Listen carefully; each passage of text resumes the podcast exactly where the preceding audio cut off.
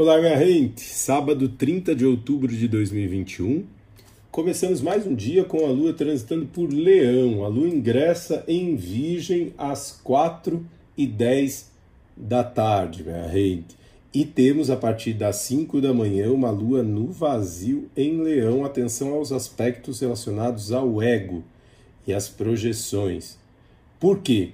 Além disso, nós tivemos uma noite da lua cheia de contatos. A lua, finalizando a sua passagem por Leão, se opôs a Júpiter, fez trígono com Vênus em Sagitário, sextil com Marte em Libra, aspectos que podem ter trazido uma noite de sono um pouco confusa ou muito cheia de energia. Aí a gente acorda um pouquinho mais cansado, Lua no vazio em Leão, Sol em Escorpião, quadrando Saturno em Aquário e as coisas podem ficar um pouco mais confusas e a gente tende a ficar muito projetando isso, né, e não assumindo lugar de responsabilidade sobre a nossa liberdade também, minha gente. Atenção para não entrar em processos muito desafiadores e projeções do ego nesse dia, tá? Muita atenção. É importante que a gente sempre perceba que mesmo as situações que parecem que tudo ao nosso redor está tirando a nossa liberdade, de alguma maneira a gente acredita que não é merecedor dessa liberdade em algum lugar e obviamente a gente está projetando e cristalizando isso tudo para a nossa vida.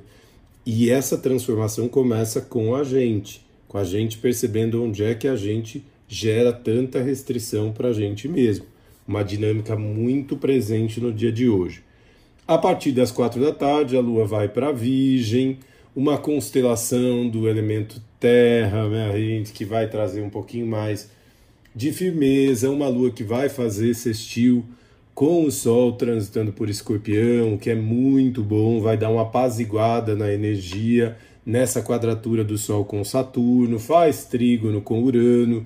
Esse dia 31, que é um dia que está cheio, envolto de muita magia, vai favorecer muito o processo da ritualística, óbvio, existe muita energia movimentada nesse dia, mas também vai trazer um grande potencial de restauração. Então a dica para esse sábado é não cair nos aspectos da projeção do ego, minha gente.